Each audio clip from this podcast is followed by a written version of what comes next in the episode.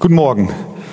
Ich freue mich, euch zu sehen. Ich begrüße euch hier ganz herzlich. Ich wünsche euch einen gesegneten vierten Advent. Auch draußen alle Arche, Gemeinde, Leute und Missionsfreunde, Zuschauer, herzlich willkommen. Wir wollen heute uns äh, einen Text aus Lukas Kapitel 1 ansehen.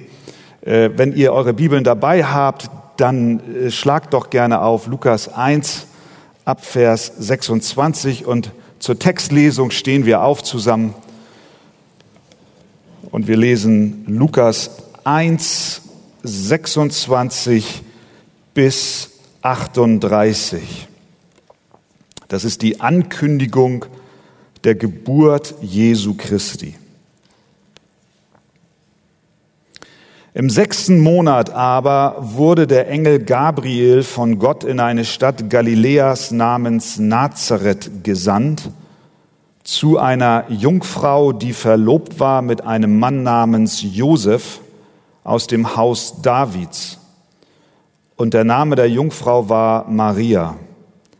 Und der Engel kam zu ihr herein und sprach, sei gegrüßt, du Begnadigte. Der Herr ist mit dir du Gesegnete unter den Frauen. Als sie ihn aber sah, erschrak sie über sein Wort und dachte darüber nach, was das für ein Gruß sei.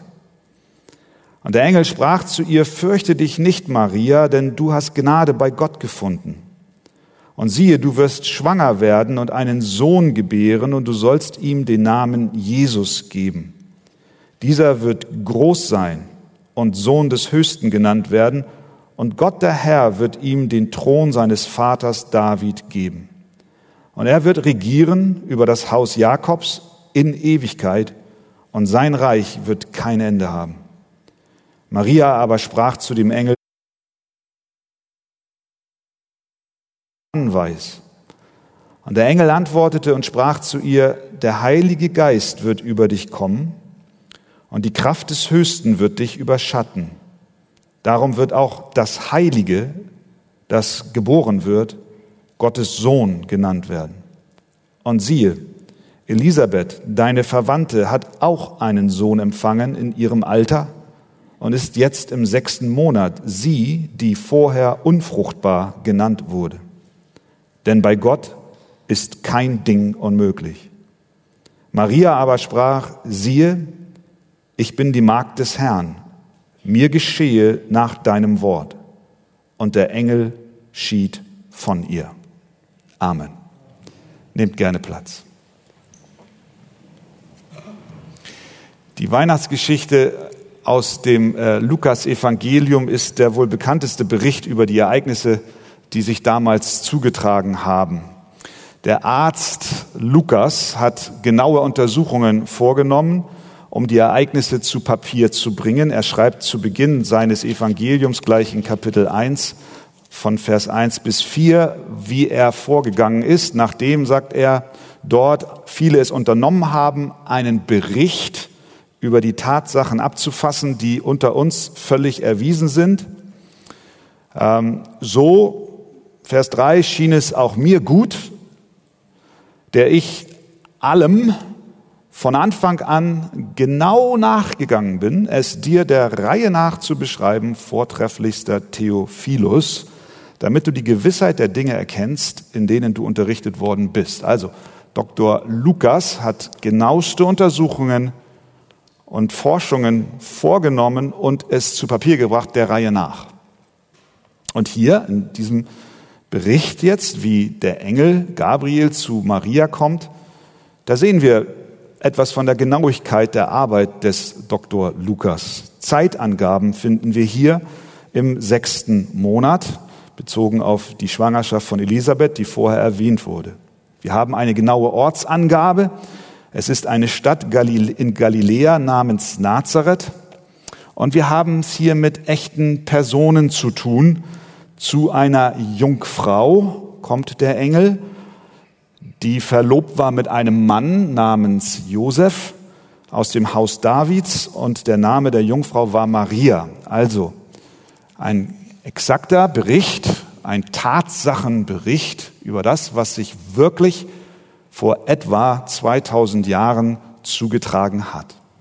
Nun, wir werden vermutlich in diesem Jahr, genauso wie in den Jahren zuvor, in den kommenden Tagen in den Medien, aber leider auch von manch einer Kanzel zu hören bekommen, dass wir diesen Text eben nicht wörtlich nehmen sollten, sondern dass es doch eher ein Mythos sei. Wer glaubt denn heute noch an Engel, die einem Menschen erscheinen? Und wer glaubt denn noch an eine Geburt eines Kindes durch eine Jungfrau? Man sagt, damals konnte man den Menschen solche Beeren aufbinden, aber heute sind wir aufgeklärt. Wir sind weiter. Und deshalb wird dieser Bericht von Dr. Lukas in die Welt der Mythen verbannt. Tim Keller, Pastor im Ruhestand, hat gesagt, der moderne Mensch neigt dazu, Texte wie diesen mit einer arroganten Haltung zu lesen. Als wenn die Leute in vorangegangenen Zeiten einen niedrigeren Intelligenzquotienten hatten als wir. Wir meinen heute, dass die Menschen damals leichtgläubig und abergläubig waren und jede Behauptung kritiklos annahmen. Doch natürlich waren sie nicht weniger intelligent als wir. Amen, sagt jemand. Ja, so ist das. Wir meinen, wir verstehen die Welt besser. Wir sind die Schlauen und das sind die Dummen. Dieser Text aber macht deutlich, Maria reagierte, reagierte auf den Engel nicht mit verzückter Stimme. Sie war nicht verklärt und, und leichtgläubig. Sie hat nicht gerufen, oh wie schön, sondern sie war irritiert. Der Bericht gibt wieder, wie es ihr wirklich ging. Ja, sie war erschrocken, heißt es. Sie hatte Fragen.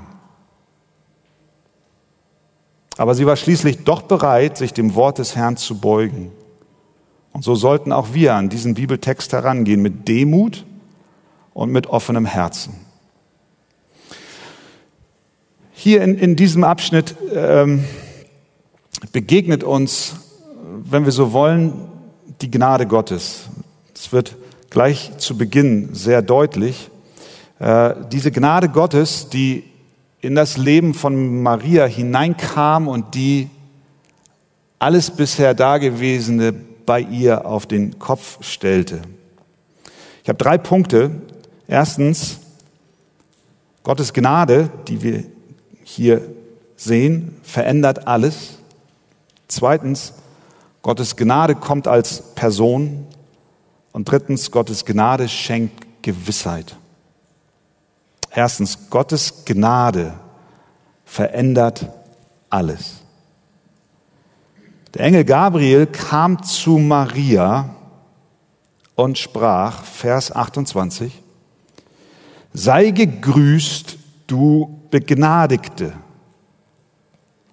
Der Herr ist mit dir, du Gesegnete unter den Frauen. Maria erschrak. Ich bin gestolpert darüber, warum sie erschrak. Äh, normalerweise würden wir doch davon ausgehen, dass man sich erschreckt über die Gestalt eines Engels, wenn dort eine himmlische Figur kommt. Wie der Gabriel dort aufgetreten ist, wissen wir nicht. Ob er in Form eines Menschen Menschengestalt hatte oder ob er, ob er eine himmlische Gestalt hatte, das ist nicht deutlich. Es heißt dort nur, der Engel Gabriel kam zu ihr und sie, wenn ihr noch mal reinguckt in Vers 29, erschrak über sein Wort, nicht über seine Gestalt. Eigentlich war es eine gute Nachricht, die der Engel ihr überbrachte. Maria, du bist begnadigt. Der Herr ist mit dir. Warum erschrickt sie über diese Botschaft? In dem Wort sei gegrüßt Vers 28 steckt dieselbe Wortwurzel wie in dem Wort begnadigt. Beide stammen vom Wort Gnade ab. Man könnte auch sagen, der Engel grüßt sie mit den Worten Gnade dir, du Begnadigte. Und dann in Vers 30, schaut rein, du hast Gnade bei Gott gefunden. Bei der Ankündigung der Geburt unseres Herrn Jesus Christus geht es um Gnade. Und hier in diesem Textabschnitt wird sie uns groß gemacht. Und Maria hört von Gnade und sie erschrickt. Sie spürte, dass Gnade nicht einfach nur kommt und wieder geht, sondern dass Gnade eine Auswirkung haben wird auf ihr Leben. Nichts bleibt, wie es ist, wenn Gnade in dein Leben kommt. Gnade verändert alles. Das Empfinden kam über sie, wenn Gott mir einen Engel sendet und mir Gnade zuspricht, dann kommt da noch was. Was wird Gott für mich? Was wird Gott durch mich tun, dass er mir solche große Gnade schenkt? Eine Frau kam einmal zu einem Pastor und war ganz aufgeregt nach seiner Predigt, die er über die Gnade Gottes gehalten hat. Und er predigte, dass diese Gnade ganz unverdient ist. Wir sie nicht erarbeiten können. Sie ein Geschenk ist. Und sie war aufgeregt über diese Predigt. Und sie ging zu ihm und sagte zu ihm, wenn ich etwas zu meiner Errettung beisteuern müsste, dann hätte Gott keinen Anspruch an mein ganzes Leben. Denn wenn ich meinen Teil dazu beisteuere und er seinen Teil liefert, dann sind wir fast auf Augenhöhe. Das gefiel ihr besser.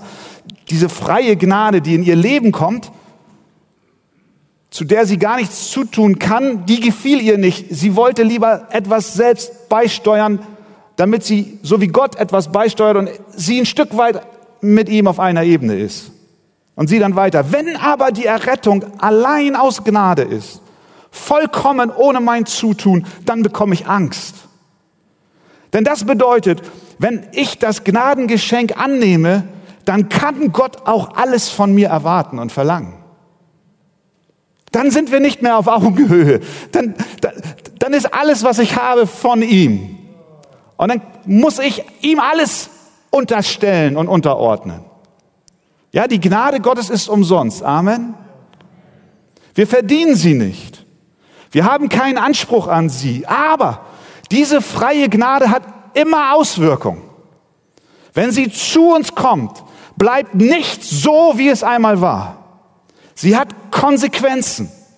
Sie stellt unser Leben auf den Kopf. Alte Verhaltensmuster werden abgelegt und Pläne über den Haufen geworfen, wenn Gott mit seiner Gnade in unser Leben tritt. Als dies der Maria dämmerte, da erschrak sie. Das hat sie aufgewühlt. Sie bekam Furcht, weshalb der Engel dann sagt, Vers 30, fürchte dich nicht, Maria. Wie stand es denn um Maria? Sie war verlobt mit Josef. Leben lief in geordneten Bahnen. In ihrer Welt war alles bestens, bis die Gnade kam. Alles veränderte sich. Ihre Lebenspläne wurden umgeschmissen. Nichts sollte so bleiben, wie es war. Ihre Schwangerschaft brachte sie ins Gerede in der Nachbarschaft. Ihre Beziehung zu Josef geriet in eine schwere Krise. Alles war anders. Heute, 2000 Jahre später, haben wir aus der Gnadenbotschaft von Weihnachten, durch die Gott alles Recht hat, Anspruch an unser Leben zu stellen, haben wir eine sentimentale Kuschelbotschaft gemacht. Wir wissen gar nicht mehr, was es für Maria bedeutet haben muss. Sie spürte plötzlich eine Kraft, die ihren Lebensentwurf unterbrach. Als Gabriel ihr sagte, sie habe Gnade und Gunst bei dem Herrn gefunden? Hat sie nicht selig gelächelt wie Kinder am Heiligabend, die Hände reibend auf das Öffnen der Geschenke warten? Nein, die Gnade trat in ihr Leben und sie erschrak. Die Gnade Gottes ist nicht so zahm, wie wir sie oft machen. Nein, sie ändert und verändert uns und sie lässt nichts, wie es war. Der Kerkermeister von Philippi, bam, Leben komplett auf den Kopf gestellt.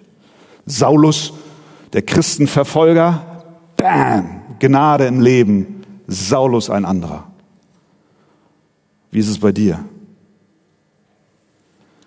Die Gnade Gottes ist nicht weihnachtlich, schmusig, warm und flaumig, sie ist verändernd und fordernd und hat prägenden Einfluss auf unser Leben. Wenn dein Glaube an Jesus Christus in deinem Leben nichts verändert hat und du so genauso weitermachst wie immer, dann sitzt du einer Fälschung auf. Mach dich bereit, denn die Gnade verändert uns und sie verändert uns immer. Amen.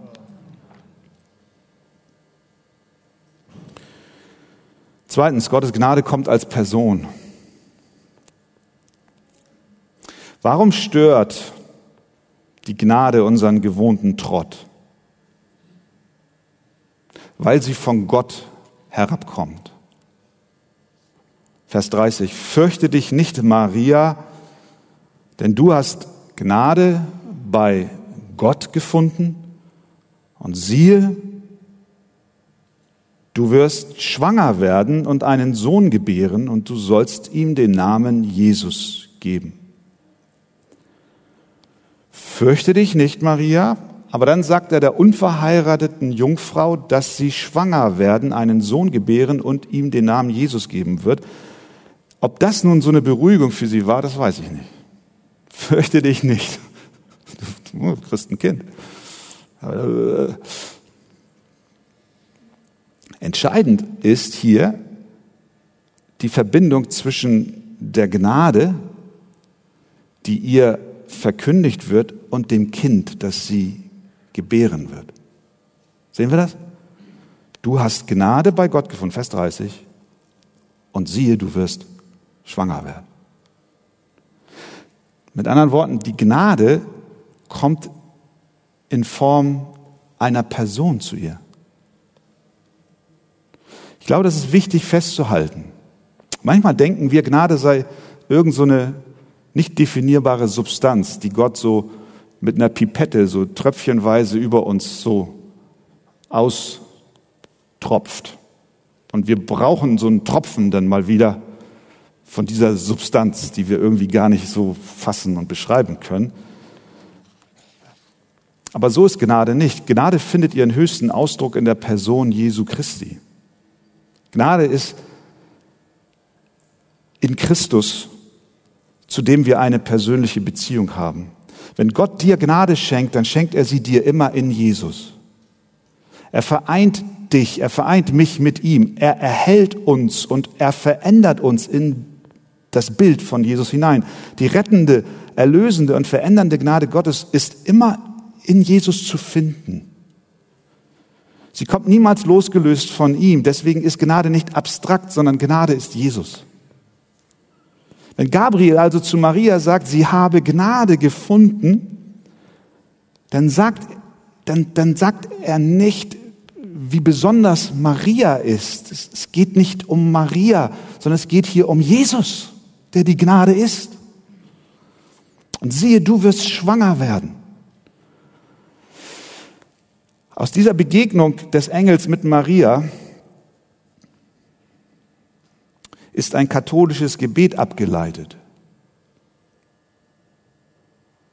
Das lautet, gegrüßet seist du, Maria, voll der Gnade, der Herr ist mit dir, du bist gebenedeit unter den Frauen und gebenedeit ist die Frucht deines Leibes, Jesus.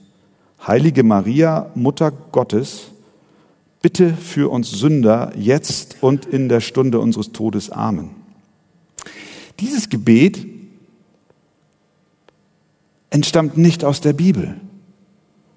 Gabriel sagt nicht, wie sehr Maria voller Gnade ist, wie es in diesem Gebet wiedergegeben ist. Gabriel sieht in ihr kein Reservoir an Gnade, die sie an uns weitergeben kann. Nein, wenn Gabriel sagt, dass Maria Gnade und Gunst bei Gott gefunden hat, dann wird deutlich, dass sie in derselben Position ist wie du und wie ich. Auch sie ist eine Sünderin, die Gnade braucht und die die Errettung von ihren Sünden nur in der Gnadenperson Jesus Christus findet. Der Engel führt uns nicht zu Maria, sondern er führt uns zu Jesus.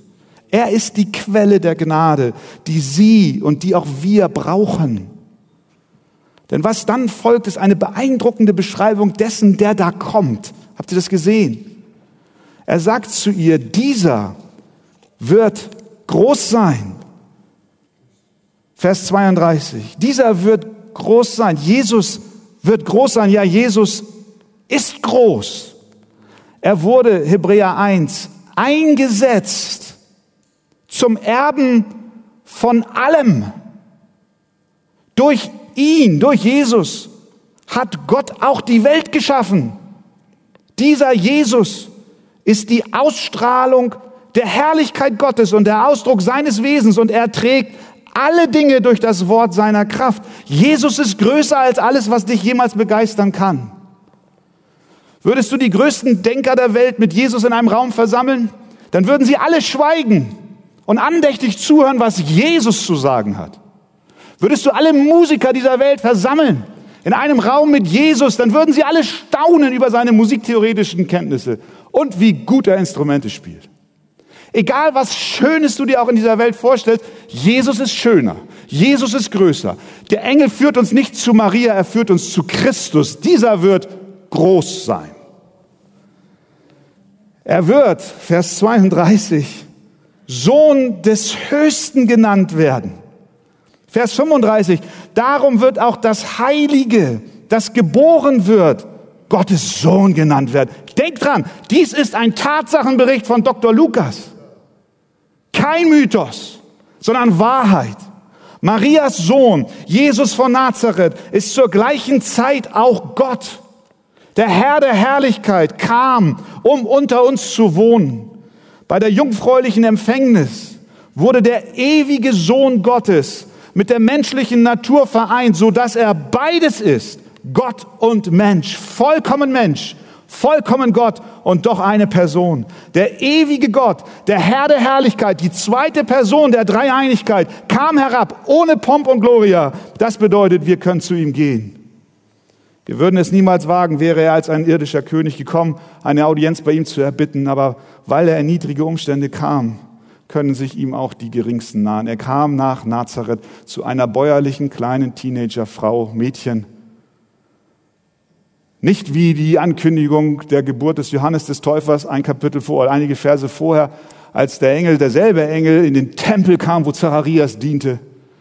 Nein, der Messias, der Sohn Gottes, wurde angekündigt in einem kleinen Ort Nazareth, irgendwo nördlich von Jerusalem, in einem kleinen Zimmer einer kleinen Teenagerfrau. Er kennt uns. Er versteht uns, denn wir haben nicht einen hohen Priester, der kein Mitleid haben könnte mit unseren Schwachheiten, sondern einen, der in allem versucht worden ist, in ähnlicher Weise wie wir, doch ohne Sünde. So lasst uns nun mit Freimütigkeit hinzutreten zum Thron der Gnade. Und noch etwas. Gabriel sagt auch, was Jesus tun wird, Vers 32 und 33.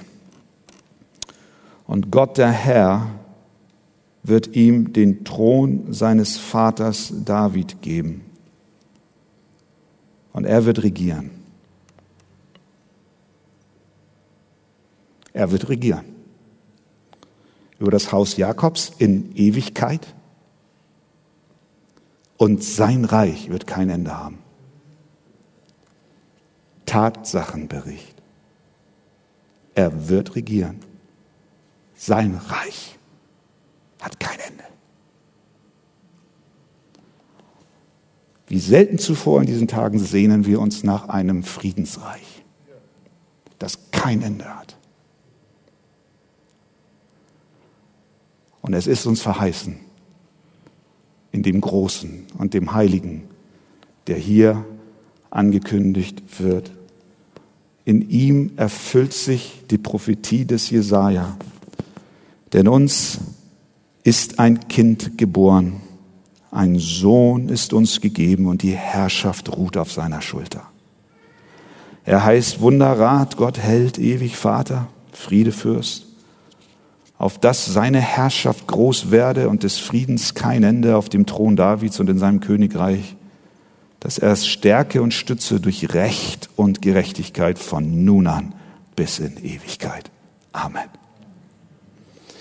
Die Gnade Gottes verändert alles.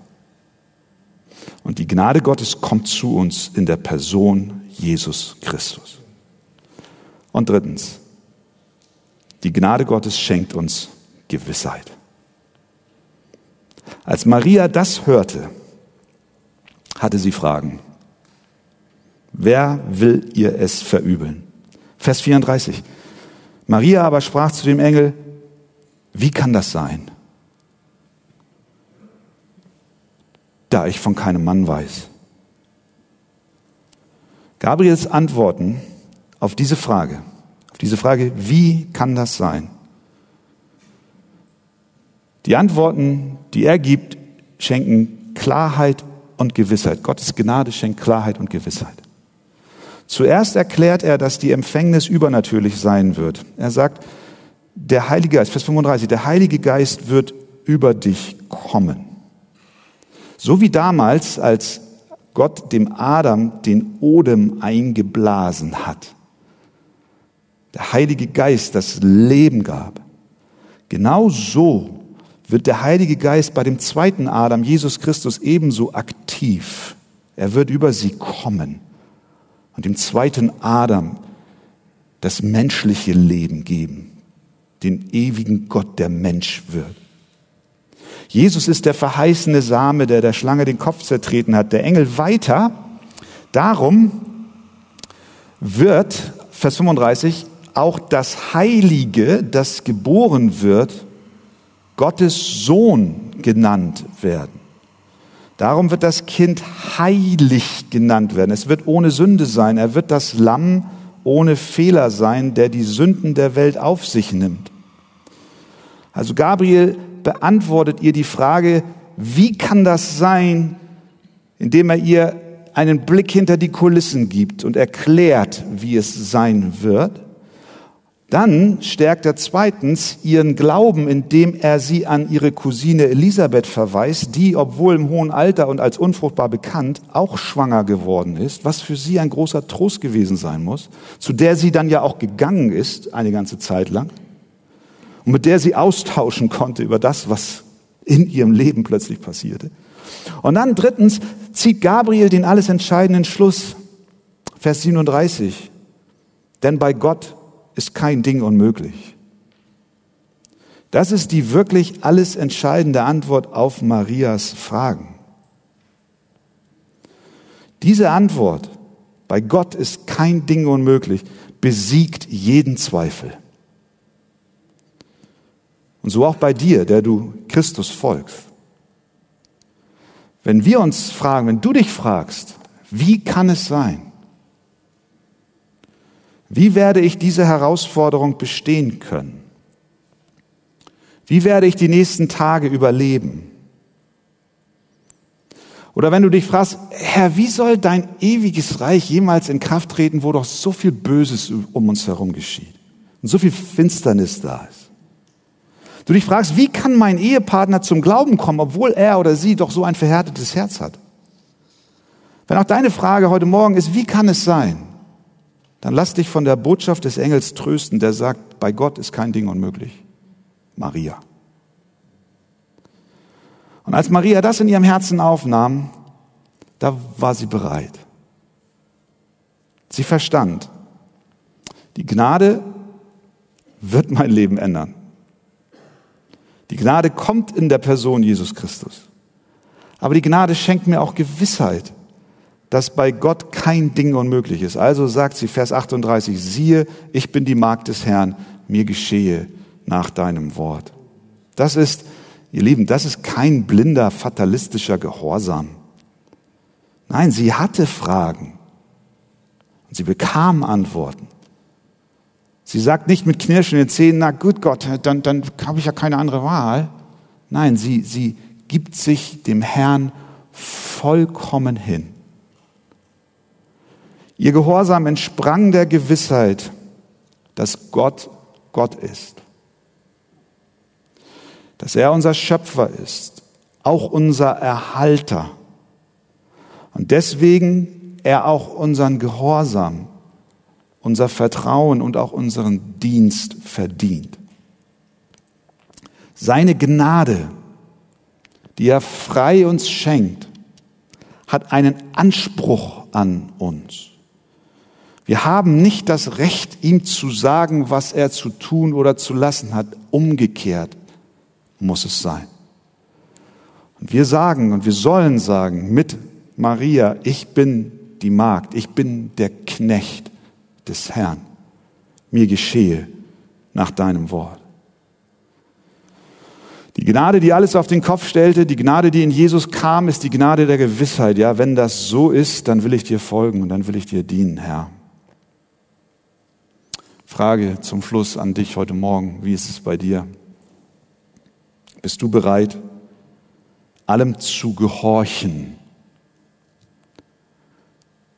Nicht, was der Engel Gabriel zu dir sagt, sondern was das Wort des Herrn zu dir sagt, die Heilige Schrift. Bist du bereit, dich dem Wort zu unterstellen? Egal, ob es dir passt oder nicht, was das Wort sagt. Bist du bereit, Gott zu vertrauen bei allem, was er dir in dein Leben sendet? Frage ist, was machst du mit dieser Botschaft von Jesus Christus heute Morgen? Sagst du, nee, das ist mir zu unbequem, da muss ich viel zu viel gehen lassen? Oder sagst du, Herr, ich verstehe. Ich brauche dich und deine Gnade. Und wenn sie kommt, hast du alles Recht der Welt von mir zu verlangen, was dir wohlgefällig ist. Mögen wir in diesen Adventstagen diese Haltung einnehmen. Als Gläubige und auch als Menschen, die bisher Jesus Christus noch nicht gefolgt sind. Beuge deine Knie vor ihm. Der Tag kommt sowieso, an dem du es machen musst. Besser heute, bevor es zu spät ist. Amen.